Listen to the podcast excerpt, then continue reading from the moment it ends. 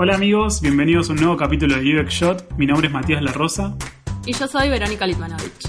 Para el episodio de hoy entrevistamos a Eduardo Merkovich, uno de los primeros en hablar de usabilidad y en aplicar conceptos de user experience en Argentina. Actualmente es co-founder y director de Mama Grande, una organización en la que el diseño de experiencias aplica problemas sociales y de sustentabilidad. Anteriormente también fue responsable del área de usabilidad en Mercado Libre. Estuvimos charlando de sus comienzos en la disciplina, del potencial que tiene UX para resolver problemas que van más allá del mundo de la tecnología y de por qué es necesario empezar a tomar conciencia del mundo que nos rodea. Sí, no se lo pierdan. Allá vamos.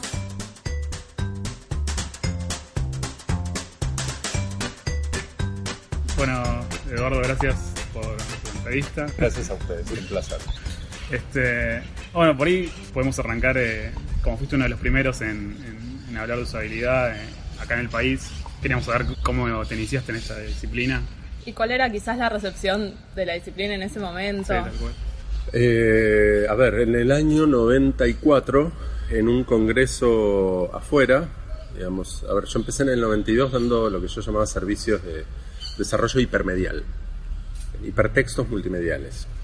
Eh, incluso armé un equipo en una revista que se llama Hipermedia en ese momento, qué sé yo, pero en algún momento, eh, como, como acá no había eh, mucho desarrollo de, la parte que a mí me estaba interesando, que tenía que ver con la parte de desarrollo de sistemas, pero desde el punto de vista humano, viajaba una vez por año afuera. Y en el 94 me encontré con dos cursitos que me parecieron muy interesantes en un congreso en Edimburgo, que eran, uno es publicación electrónica, y hablaban de algo raro que se llamaba HTML, que me pareció muy copado y no sabía ni por qué, pero me pareció copado, así que fui a ese. Y el otro era un señor bajito, gordito, ya medio pelado entonces, que contaba cómo hizo la intranet de Sun, de Sun Microsystems. Y lo que contó me pareció alucinante, porque así hay que trabajar. El tipo decía que habían hecho un diseño, pero que lo salieron a probar con la gente y con el feedback ese ajustaban el diseño para estar seguros que funcionaba de verdad.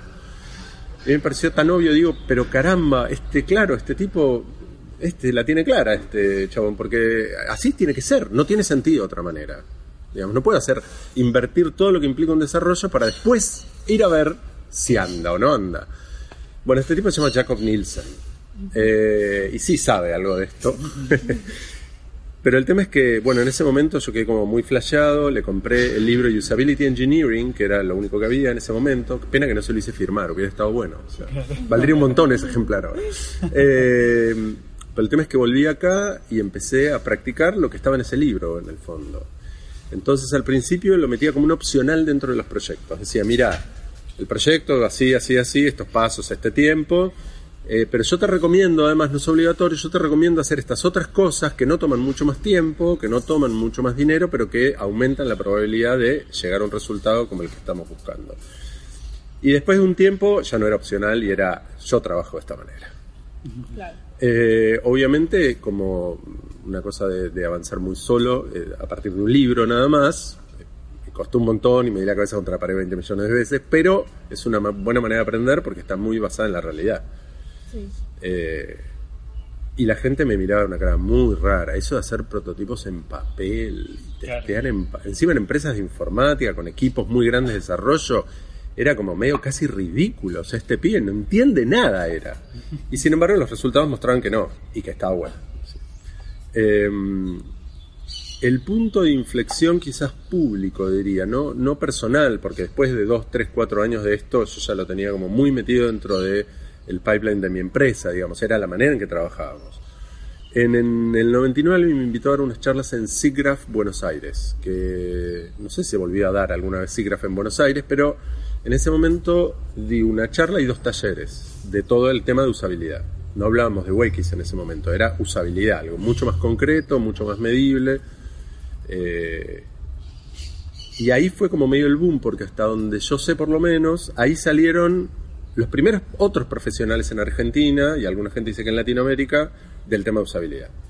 Digamos, eh, Enrique Estanciola, Gonzalo Ausa, Guillermo Ormel, digamos, y otros más, salieron de ahí, estaban en esas charlas y se quedaron enganchados con la cuestión. Estamos hablando del 99. El año 99, exactamente. Hace 17 años. Hace 17, hace 17 años, sí. Eh, yo no hacía mucha cuestión pública de esto, hacía algo, o sea, lo daba en charlas y todo. De hecho, eh, la primera vez que hablamos de esto con el, enganchado con el tema Agile, por ejemplo, que hoy en día ya es súper estándar, fue en Buenos Aires Ágil, no me acuerdo si en el 2000, no sé si decirte 7 o 8, más o menos.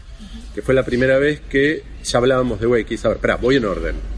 Eh, para el 2003 ya estábamos hablando de experiencia del usuario. ¿Por qué? Porque, ok, el tema de usabilidad lo tenemos claro, lo manejamos.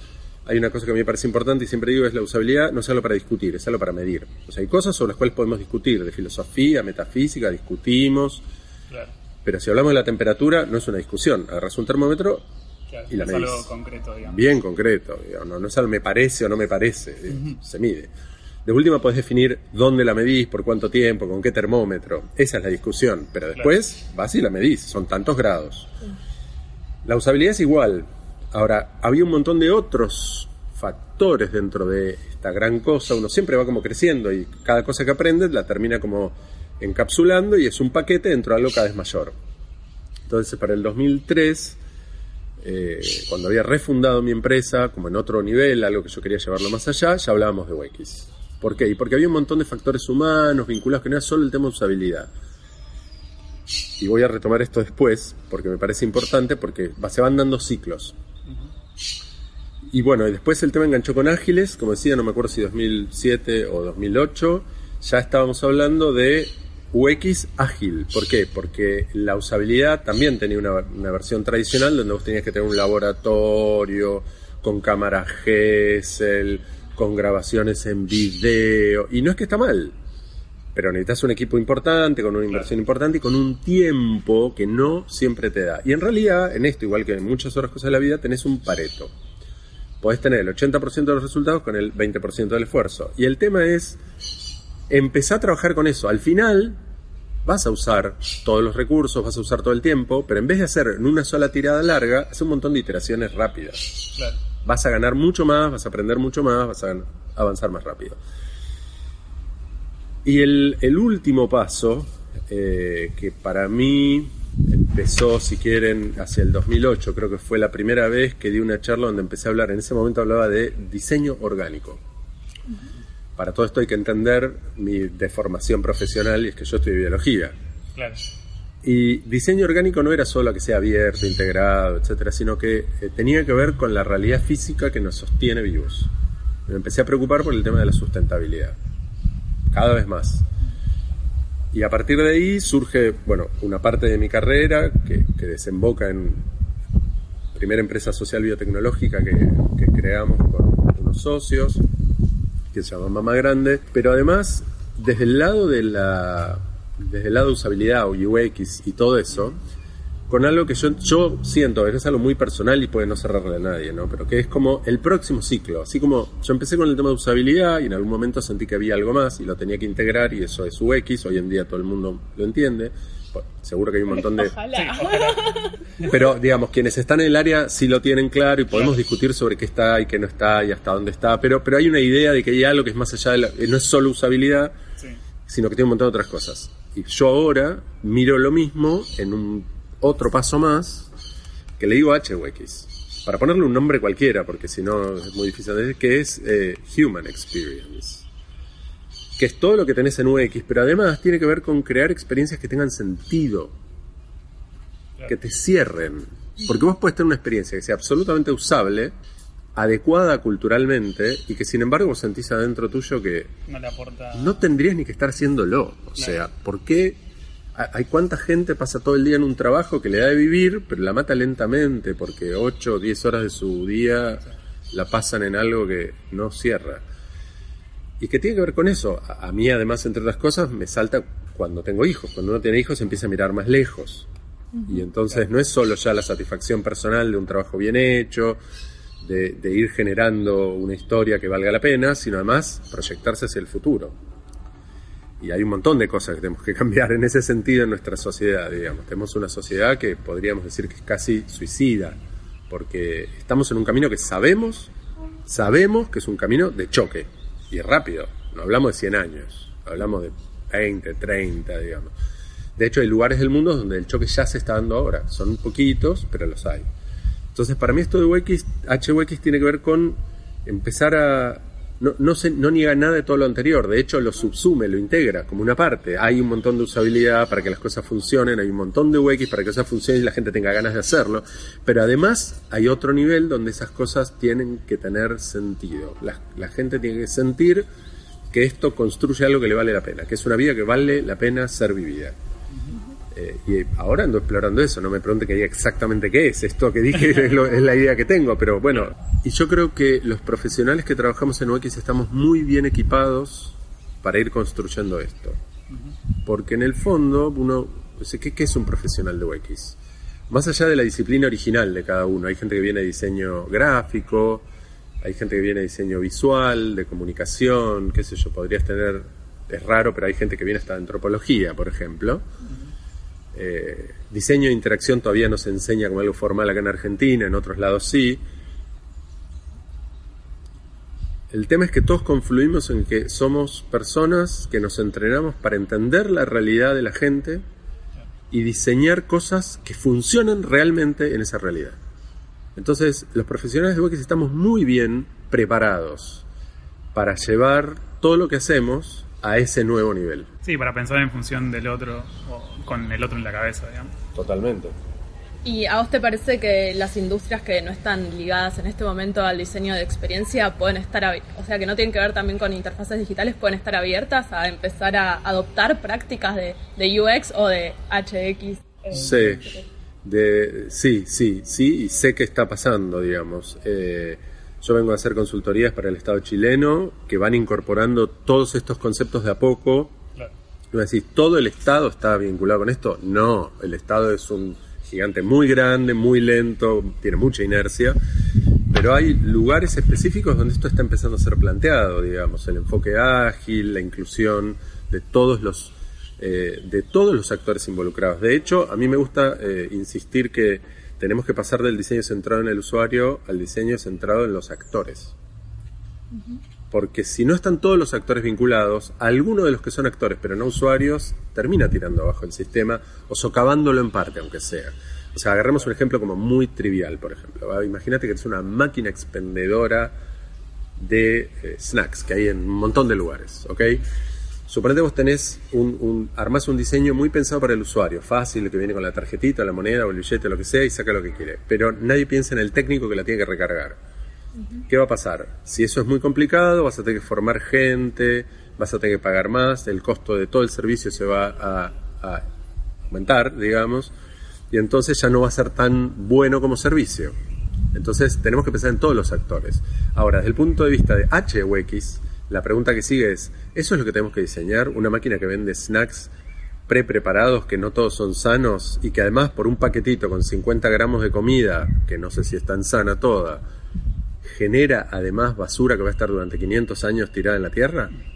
Eh, esa es la pregunta cuando uno sube y sigue de nivel. y, y, no es por tirar cosas abajo, yo creo que tenemos todo lo necesario para crear algo mucho mejor que esto, pero mucho mejor. Ahora, requiere laburo, obvio. Requiere cambiar un montón de costumbres, de cosas que hasta ahora se consideraba lo más adecuado. O sea, qué sé yo, para mis viejos, tener lo más adecuado, lo más educado, lo más prolijo, lo más limpio es que uno tiene un tacho donde tira todo ahí adentro, cierra la bolsa y la saca afuera. Hoy ya sabemos que eso no es sostenible. O sea, no es sostenible y mis viejos, que son grandes, están por los ochenta y pico, muy lentamente, porque a esa edad les cuesta, obviamente están empezando a darse cuenta que cuidar a sus nietos no es solo cuidarlos cuando están con ellos, sino además empezar a separar. Pero eso implica rediseñar el nuevo nivel de diseño, que no es solo artefactos, no es solo servicios, productos, sino rediseñar organizaciones. El tipo de organizaciones que hacemos, desde cuáles son sus objetivos, cuál es su gobernanza, cuáles son los indicadores por los que juzgan su éxito, es un, es un, un, desafío de diseño importante. Claro. Hablaste de cómo aplicar eh, UX a industrias que no son puntualmente de interfaces digitales y demás. eh, en tu experiencia con usabilidad, eh, ¿qué herramientas puntuales decís que te, te, dio para, por ejemplo, encarar eh, Mama Grande?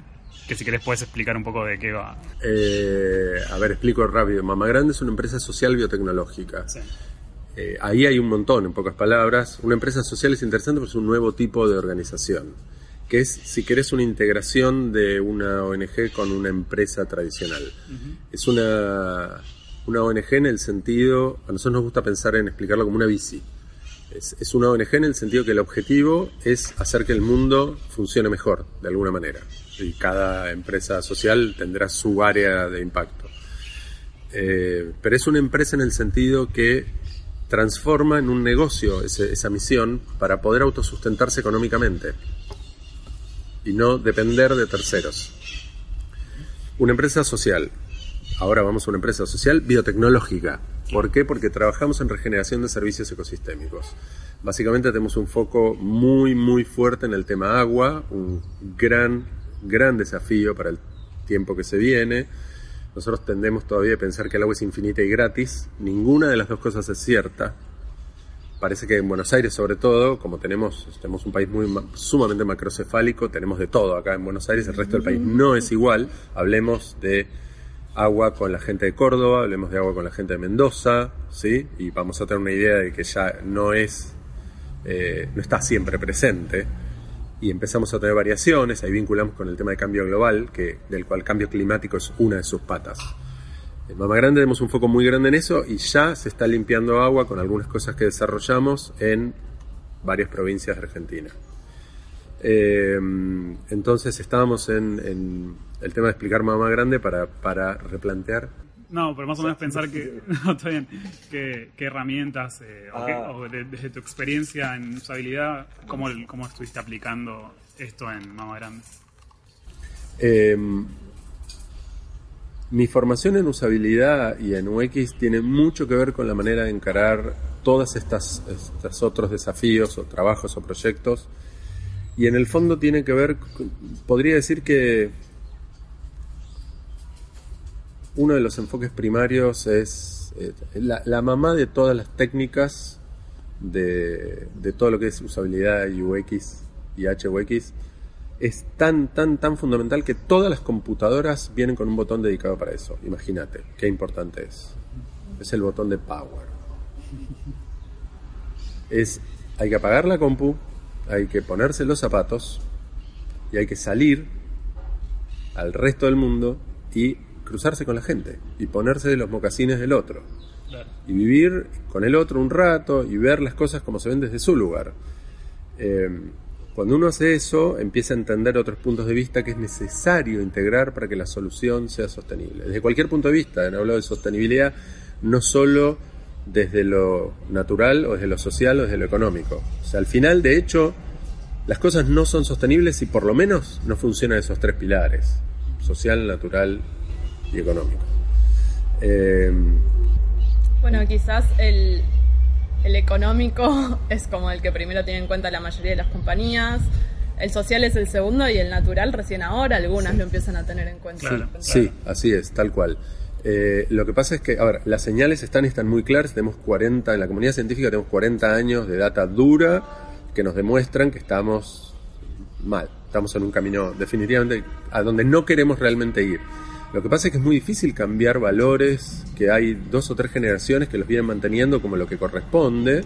Sí, sobre todo si, si lo que prima siempre es el mercado y cómo... Claro, pero la discusión está establecida y si bien todavía la gran mayoría de la gente y de las empresas o de las organizaciones, ahí incluimos gobiernos también, eh, todavía celebramos que hemos recuperado más industria automotriz, por ejemplo, y en realidad uno se pone a pensar un poquito más allá de los indicadores de corto plazo es decir, ¿realmente es lo que queremos? ¿Tener más autos? A ver, ¿no hay lugar en las calles? Hoy, ¿queremos tener más autos en las calles? El auto es uno de los inventos geniales desde algún punto de vista, pero por otro lado, peores de toda la historia de la humanidad. Vos fíjate, de nuevo, es un cambio de mirada. A ver, es una revolución copernicana. Nada cambia, solo cambia mi punto de vista, pero a partir de ahí cambia todo. El auto uno lo puede ver como algo que me da libertad, movimiento, etcétera, etcétera, o un costo no digamos barato, pero razonable o con un amplio rango de opciones. O uno lo puede mirar de otro lado y dice, es una máquina que mueve 1500 kilos como mínimo, estamos hablando de un auto casi chico, de hecho, 1500 kilos para mover en promedio 100 kilos de persona, que es 1,2, que es el índice de ocupación de un auto de cuatro, digamos, cuatro espacios, ¿no?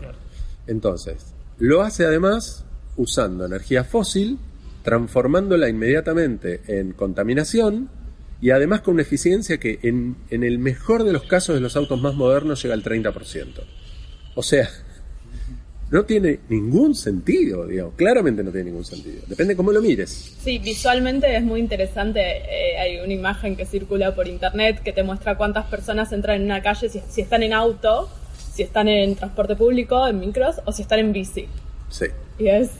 Es fuerte. Es impresionante. Sí, sí, sí, es buenísimo. Bueno, tenemos que empezar. Lo que pasa es que todo depende de qué metes en la ecuación. Y eso es algo que hasta ahora, digamos, como bien decías vos, todo el capital natural no entraba nunca en la ecuación porque se asumía, y esto tiene 250 años, no, no es de hoy, que es infinito. O sea, desde la revolución industrial la primera revolución industrial, que es más o menos la misma, después se habla de una segunda y que yo, pero eso es más de lo mismo. La revolución industrial tiene 250 años a esta altura y se asumía en ese momento que el mundo era infinito, porque a, primera vista lo era en ese momento. Los humanos éramos una fracción ínfima de los que somos hoy y el impacto per cápita era ínfimo al lado de lo que soy. Entonces los bosques no se terminaban nunca, los ríos nunca se ensuciaban, yo podía tirar toda la porquería que quería los ríos, nunca se veían distintos, digamos, no pasaba nada. Hoy en día sabemos que tenemos microplástico en todos los océanos del mundo, que hay solo una fracción muy pequeña, estoy hablando del 2-3% del agua de todo el mundo, que es agua tomable, dulce. Eh, sabemos que eso no es así. El mundo no es infinito y lo estamos agotando en un montón de frentes. Entonces, volviendo de nuevo, hay la, la, discusión está puesta en la mesa, lo que pasa es que todavía somos pocos los que lo estamos discutiendo, pero hay que seguir ampliándola. Parte, esta charla es parte de eso. ¿Por qué? Porque se juega nuestro futuro, peor que nuestro, se juega el futuro de nuestros hijos. Digamos, o sea, hay guerras de agua en el mundo, solo que están en lugares que desde acá parecen lejanos y parece que siempre vivieron así, ¿no? Pero la realidad es que depende de lo que nosotros hagamos, si eso va a ser el resto del mundo igual dentro de un tiempo, o si podemos, vamos a poder ir reduciendo eso que está sucediendo. O sea, este camino no da para mucho más, eso está claro. Ahora, para ver, no, no quedar con una nota pesimista, en realidad tenemos todo lo que necesitamos para cambiarlo. ¿eh? No hace falta generar nuevas tecnologías, hace falta decidir usar y hacer el esfuerzo de cambio. ¿Por dónde decís que se podría empezar a plantear, digamos, este cambio de, paradigma. Eh, la discusión está puesta y tenemos la tecnología para hacerlo. Eso ni siquiera, eso no está en discusión. A ver, tenemos, fíjate, hoy, en día los arquitectos siguen siendo formados a ser los mismos, igual que hace casi 40, 50 años prácticamente. ¿sí? En algunos lugares se habla de edificios sostenibles. Yo tengo una obra al lado de mi casa. No tiene control térmico pasivo, no tiene colección de agua, no tiene reuso de aguas grises, no tiene nada de nada de lo que hace que sea un poco más sostenible. Año 2016. ¿Cómo puede ser? ¿Cómo puede ser esto? Sí, muchas veces ni siquiera tiene que ver con que cambie el costo de, la obra. A veces es nada más pensarla distinto. Totalmente de acuerdo. El, el, cambio de costo no es importante. No hablamos de hacer un edificio con certificación LEED Platinum, que podría ser más caro. Hablamos de simplemente pensar un par de cuestiones. En mi casa, cuando lo reciclamos, el costo con esto y sin esto, que lo agregamos, fue el 5%. Es nimio, nada al lado de lo que sale toda una obra. Pero el, cambio es de cabeza, que es mucho más difícil, porque una obra yo la puedo agarrar y último con un martillo rompo lo que está mal y lo vuelvo a hacer, más allá del costo. Digo, pero el tema es que cambiar lo que los arquitectos hacen es un cambio cultural. Claro. No, y tal vez el cambio también parte desde desde cómo se forman los arquitectos o todo tipo de educación, digamos, en cualquier carrera, digamos. Totalmente de acuerdo. Cuando yo le pregunté al arquitecto al lado, me dice, no, no, no hay nada de todo eso. No, la verdad que no nos enseñaron eso. bueno, qué sé yo. Eh, bueno, puntualmente de experiencia de usuario, vos qué pensás que, cómo pensás que debería estar armada una carrera que, toque estos temas o que más o menos. Bueno, muy interesante. ¿O crees que debería ser incluido en la currícula de diseño, que debería ser parte de sociología, que debería ser algo totalmente nuevo? Creo que la, clave, mira, a ver, lo primero que tengo que decirte es, yo no sé cómo debería ser. Podemos empezar a tirar ideas. a título personal, a mí me pareció siempre muy importante y me sigue pareciendo compartir eh, las experiencias que uno va teniendo y por eso doy clase en, he dado y doy en varios lados. Eh, desde la carrera de ciencias ambientales acá en la Facultad de Agronomía, charlas hasta eh, el curso de diseño inclusivo que hemos hecho varios años con Lorena Paz y otros. Em, pero ayer estaba leyendo justamente un, trabajo acerca de nuevas interacciones entre la universidad y la sociedad y la industria qué sé yo en otros países. Y el, uno de los trucos es que tenemos que romper los silos. No es algo de diseño o de... O de eh, tenemos que hacer grupos interdisciplinarios. O sea, el, tipo de problemas al que nos enfrentamos ahora no los resuelve ninguna profesión sola. Claro, exactamente. Son por naturaleza integradores, sistémicos, interdisciplinarios. Entonces, lo que me parece es que desde cualquiera de todas las carreras lo que tenemos que hacer es empezar a cruzar gente. Tenemos que poner arquitectos al lado de gente de ciencias ambientales, trabajando con economistas, eh, gente de UX puede ayudar siempre en cualquier lado. Ustedes habían preguntado hace un rato cómo la experiencia en UX ayudaba a esto. La experiencia en UX te ayuda a entender a la gente en la realidad, en, ir a medir lo que se puede medir y en tratar de entender lo que es cualitativo y bajarlo de una manera que otros lo puedan entender también. Y te, yo no, puedo despegar por una cuestión de experiencia mía, que debería quizás separarlo, pero no puedo despegar todo lo que es UX además de desarrollo ágil. ¿Por qué? Y porque es la manera de llevar adelante las cosas en este mundo. No es que todos los proyectos tengan que ser ágiles. Si uno toma eh, proyectos muy grandes de, no sé, una decena de años, inevitablemente va a tener que ir de a poco y está muy bien que así sea para proyectos de gran impacto. Pero aún así ahí adentro hay un montón de pasos que en sí mismos son pasos ágiles. Vamos a un ejemplo. Estoy empezando a trabajar con la FIP ahora en un replanteo muy fuerte de cómo se dan servicios para afuera, con, empezando por un, un, grupo muy numeroso de contribuyentes. Y la FIP no es un organismo flexible, ágil y todo eso, y sin embargo lo estamos haciendo. Logramos hacer un equipo interdisciplinario, están todos los grupos internos representados.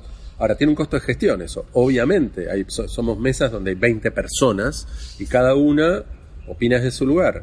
Lo increíble, lo que en realidad no es increíble, es lo que suele suceder, pero lo que parece increíble del otro lado es que no es un problema. Surgen soluciones que nadie solo podría haber planteado. Y estamos avanzando. Estamos logrando avanzar de manera eh, sólida porque está el apoyo de todos los grupos y a una velocidad que no era la que estaban acostumbrados para nada, digamos, uno se despeina, digamos, casi así como estamos.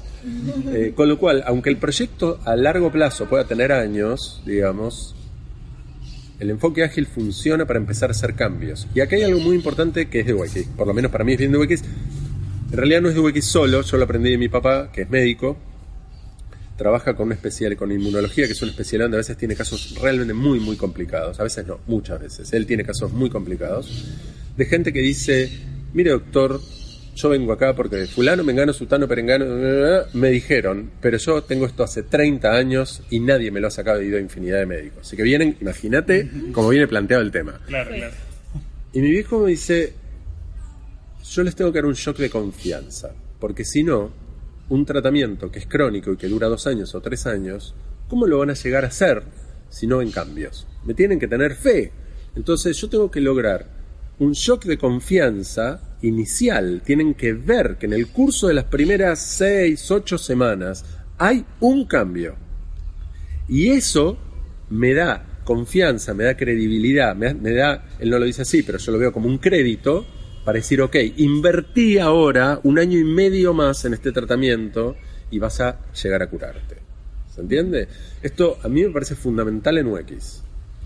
Porque uno muchas veces llega a organizaciones donde alguna vez he oído de parte de alguien, vos me vas a venir a decir cómo se hace esto. Yo hace 30 años que estoy sí, acá. Sí, sí. ¿Cuántas veces? Sí, todo el tiempo. Entonces, uno... La mayor pared con la que nos encontramos cuando queremos proponer algo nuevo a gente que trabaja hace mucho en cierta área. Claro, y de una manera, por ahí, más tradicional o que... Exactamente, exactamente. Ahora, después yo oí que alguien le contestaba a uno de esos algo que yo no lo diría porque me pongo cuando dice, no, usted no tiene 30 años de experiencia, usted tiene un año de experiencia repetido 30 veces, que no es lo mismo. Pero bueno, eso no, no sé si empezaría por ese lado, creo que no. Pero eh, eh, el punto es que entonces, ¿cómo hace uno para cambiar algo así? Uno dice, ok, no te voy a prometer el oro y el moro en tres años. No, no, vamos a hacer algo. Te propongo cinco meses de proyecto para lograr solo esto. Pero vamos a lograrlo. Y además, otra cosa muy importante de UX, Yo en general insisto siempre en los indicadores y en los criterios de éxito. Que parece obvio, como que bueno, si hacemos las cosas bien todo tiene que ir mejor, pero el todo tiene que ir mejor resulta que si uno no lo dice de antes, cada uno entiende de su lado que es ir mejor. Con lo cual, puede pasar que uno termine un proyecto, está muy contento, va y dice, ¿y qué tal todo? Y no sé, no veo nada distinto. ¿Cómo no? Mira, está esto, bueno, pero eso no me importa. ¿No? Entonces, invertir al principio un poco de tiempo para discutir, bueno, cuáles son los criterios de éxito y cuáles son los indicadores concretos que vamos a volver a medir o vamos a seguir midiendo y que tenemos que ver que suben o que bajan, parece una obviedad que es una pérdida de tiempo y sin embargo al final termina siendo como uno dice, ¿ves? Bajé de acá a acá. En este momento estoy en un proyecto muy grande donde una de las cosas que dijimos es cuánto nos cuesta este producto que sabemos que no es usable. Estamos hablando de millones, millones de usuarios, todos los meses, ¿sí?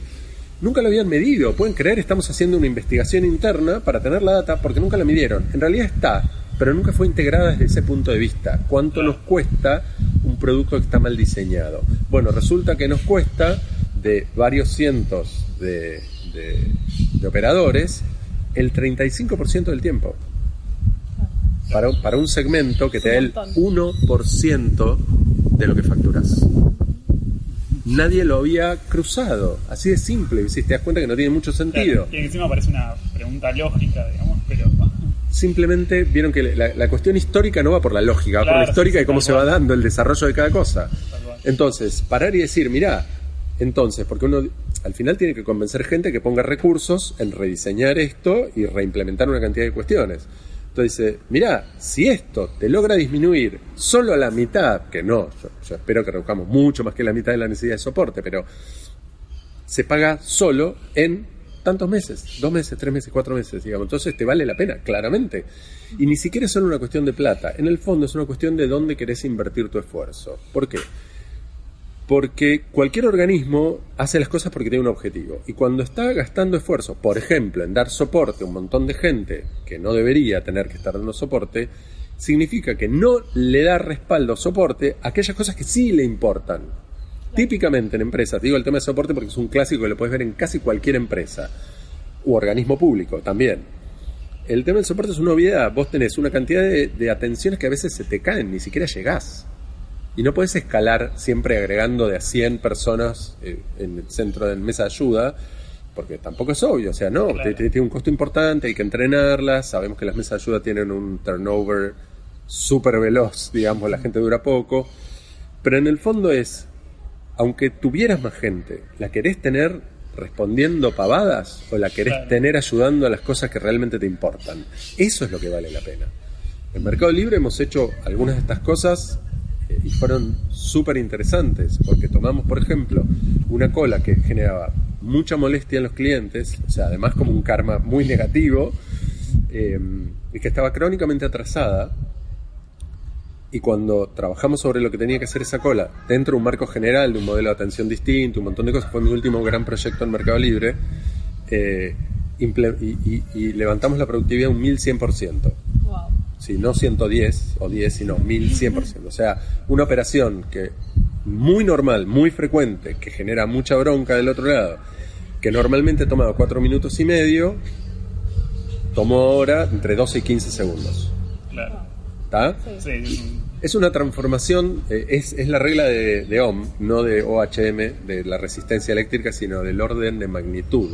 la, la, ley del orden de magnitud te dice que cuando una ecuación cualquiera vos cambias una variable primaria, un orden de magnitud, revisa, no el número, revisa la ecuación. Porque cambia tanto ese, ese parámetro que ahora el peso está en otro lado. Fíjense lo que pasó en Mercado Libre, fue un caso súper interesante, es que esa cola dejó de existir. Después un par de veces por día, un par de personas se dedicaban un rato, bajaban lo que había aparecido en ese ratito y se terminó. Y eso significa que estás liberando gente para dedicarle a cosas más importantes. Eso es el cambio en el fondo. Claro. Y eh, hablando del mercado libre, em, ¿qué, responsabilidad del éxito que tiene la empresa crees que tuvo que, se enfoquen en el usuario, que le den bola a UX desde... Sí, que de hecho muchas empresas ahora eh, eh, empezaron a formar equipos de UX justamente creo por, mirar a Mercado, Libre, que es la que está hace tantos años. Em, yo podría decir un montón de cosas, pero como vienen de mí, mejor cito a otros. Eh, cuando hicimos el primer test de usabilidad, eh, Hernán Casá, que junto con Marcos era de los dos responsables, digamos, Marcos es el creador, Hernán Casá era el CFO, creo, ya claramente el número dos de, de Mercado Libre. Cuando hicimos el primer test de usabilidad y empezamos a encontrar los problemas que había, y después al toque hicimos un proceso iterativo de prototipado en baja fidelidad y hicimos nada más que aumentar al doble la cantidad de publicaciones. Miren, pequeño detalle. Siempre, siempre cuento que es una de las empresas con más visión profunda que he conocido, porque básicamente los que estaban a cargo tienen esa capacidad de ver profundamente. Hernán Casá dijo, más importante que estos resultados para este proyecto es haber descubierto esta manera de hacer las cosas. Así que, y hablaba todo el equipo, no a mí, los dejo con el desafío de pensar cómo vamos a hacer para de ahora en adelante hacer las cosas así. Hasta ahora no lo supimos, pero a partir de ahora esta es la manera de hacer las cosas. Eso lo dijo Hernán Casá hace muchos años ya. Qué importante que alguien, eh, el segundo, el primero de, la empresa, eh, haga esa reflexión, digamos. Y el primero también, cuando me llamaron, nosotros trabajamos juntos un montón de proyectos hasta que me llamaron para entrar y en ese momento Marcos planteó exactamente lo mismo. Dijo, esto es estratégico para Mercado Libre. Eh, y Daniel Rabinovich, que es el CTO, fue invitado a una de las conferencias más importantes de toda la web, hace también muchos años, a contar cómo Mercado Libre había pegado este salto, donde algunos decían que primero copiaba eBay y después Mercado Libre pasó a ser el líder del cual los demás se copiaban, y lo que, lo que decía Daniel era lo mismo, decía, dejamos de invertir en marketing, pasamos recursos que iban a marketing a UX. ¿Por qué? Porque devuelven más. Claro. Digamos, el producto anda mejor, no hay que andar convenciendo a la gente que lo use eh, y resulta mejor. Es así de simple. En el fondo es así de simple. Eso lo dijeron ellos, así que respondiendo a tu pregunta, mejor lo que dicen ellos que lo que digo yo. Hay, hay un dicho por ahí dando vueltas que es anónimo, supongo que si no porque buscarían al responsable y alguien se descargaría la bronca, pero que dice que el marketing es el precio a pagar por no tener un buen producto. Es un poco duro. Sí, es un poco duro. Pero la verdad es que, más allá de que tiene su rol, obviamente el marketing y todo, si yo tengo que insistirle a todo el tiempo a la gente que use el producto una vez que ya lo probó, es porque hay un problema de producto. Entonces está bueno pensar en invertir en producto. Tal cual. No dejemos de invertir en marketing, pero, pero invertamos en para que el producto, si no la inversión en marketing se termina volviendo en contra.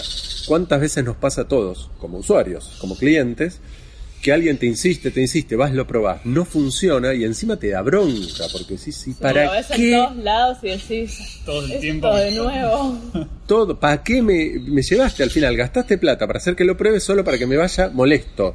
Y Claro. todos sabemos que uno que se va contento, por ahí le cuenta un par de amigos, pero el que se va molesto le cuenta 20, Tal cual. Sí, sí. ¿no? Sí, tiene que ver también con cómo se propone la, la empresa crecer. eh, porque me imagino una empresa que, que quiere crecer o quiere cada vez abarcar más mercado y que se tiene que obligatoriamente pensar en, en- en contener a sus usuarios de si es que quiere alcanzar, digamos, determinada maduración de la empresa. A la larga hay un, y esto que ustedes habían preguntado antes del, del cambio además de la mirada de las empresas, ¿no? A la larga me parece que tenemos que... mm, También habíamos hablado de qué es lo que entra en la ecuación. Me parece que estamos en un, en un momento donde no podemos seguir pensando a corto plazo con pocos actores. O sea, fíjense, por lo menos esto es una mirada como muy personal, pero no podemos pensar solo en usuarios, tenemos que empezar a pensar en actores. No podemos pensar solo en shareholders, tenemos que empezar a pensar en stakeholders. O sea, vamos, tenemos que pasar solo de los accionistas a todos los que tienen una voz vinculada con la empresa. No podemos pensar solo en los humanos, tenemos que empezar a pensar en todo lo que está vivo, porque los humanos no vivimos sin el resto. Es literal. O sea, no existe un mundo donde solo hay humanos vivos. Duramos una semana. Los humanos no hacemos nuestro propio alimento, lo hacen las plantas, no hacemos nuestro propio oxígeno, lo hacen las plantas, y las plantas no viven sin el resto de la red de la vida alrededor.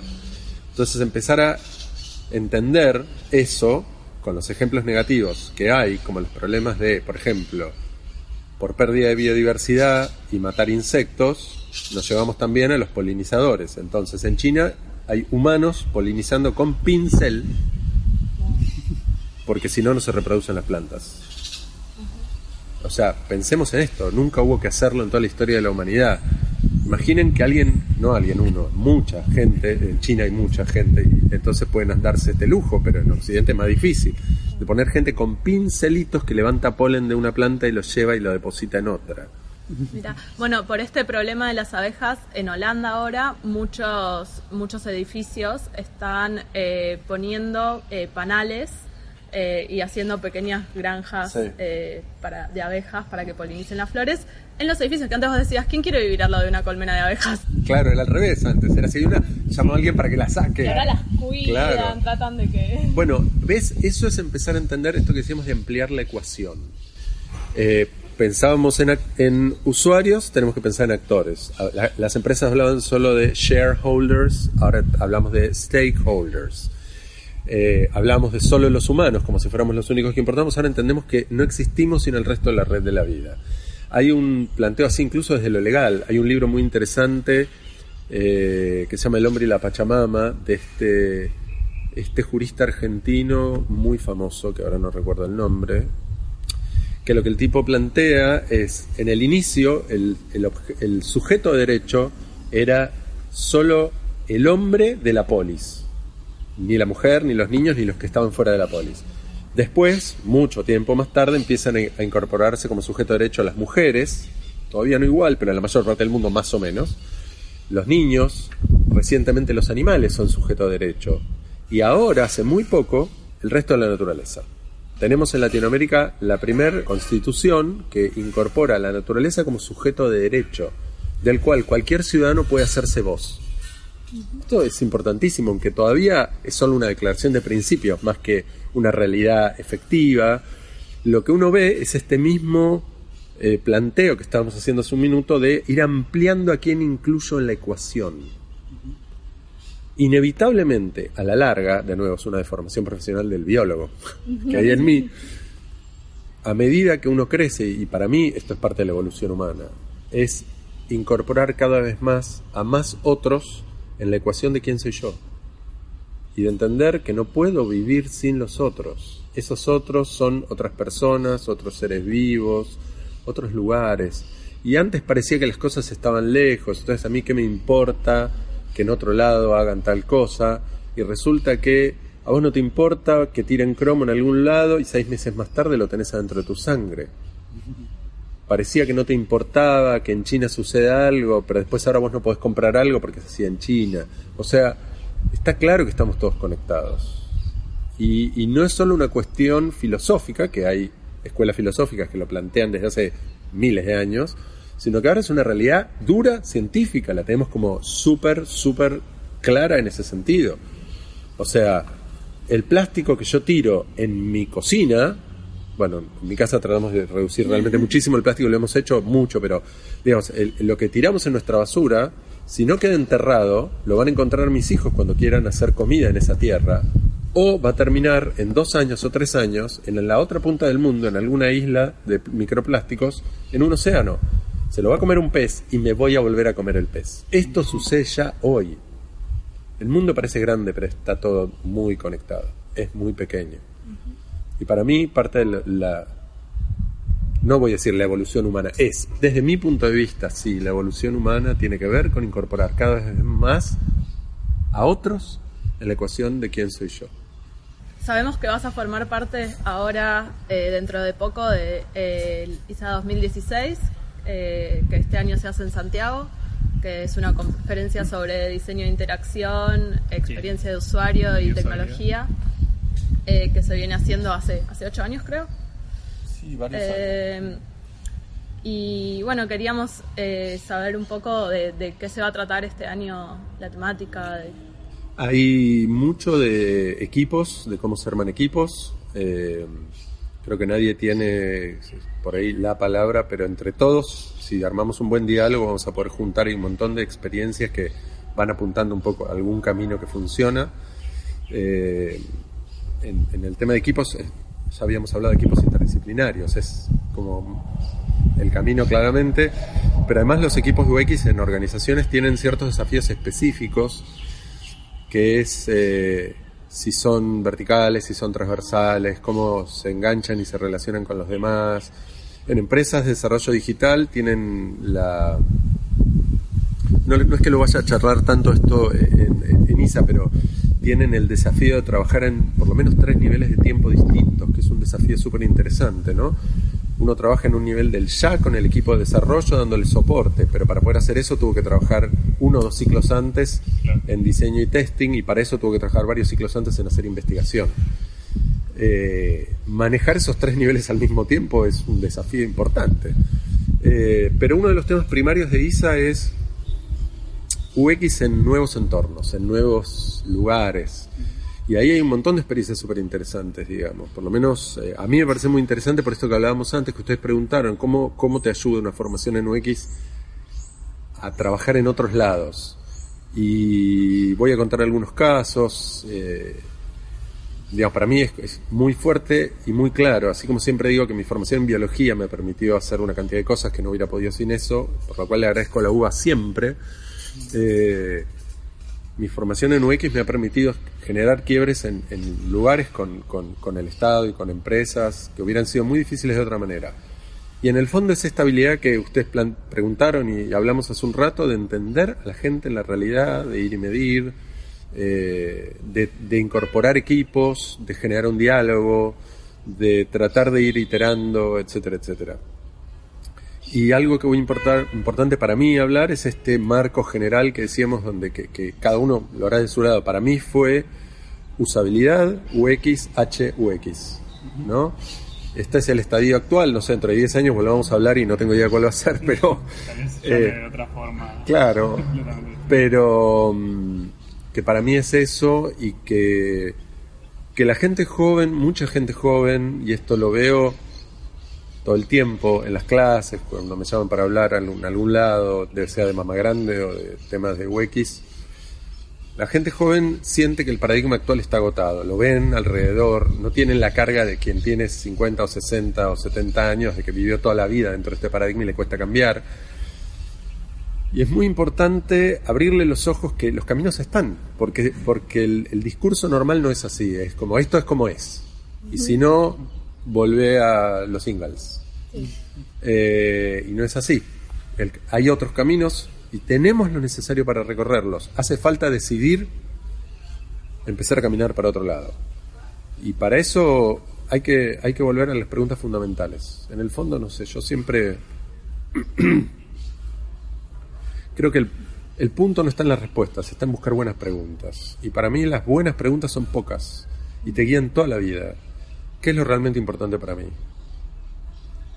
Si, si uno puede empezar a buscar alguna respuesta de, de eso, puedes pasar toda la vida buscando respuestas de eso. El camino que recorra, sea el que sea, va a valer la pena. Y te va a dejar en un lugar mejor. No sé cuál va a ser, pero el camino va a valer la pena y el lugar donde quedes va a ser mejor. Como muchas veces los artistas nos apuntan estas cosas mucho tiempo antes que desde la ciencia lleguemos. Y está bueno ver que al final ciencia y arte confluyen, y religión también ahora, lo cual es un hito, porque hasta hace poco ciencia y religión iban por carriles completamente diferentes.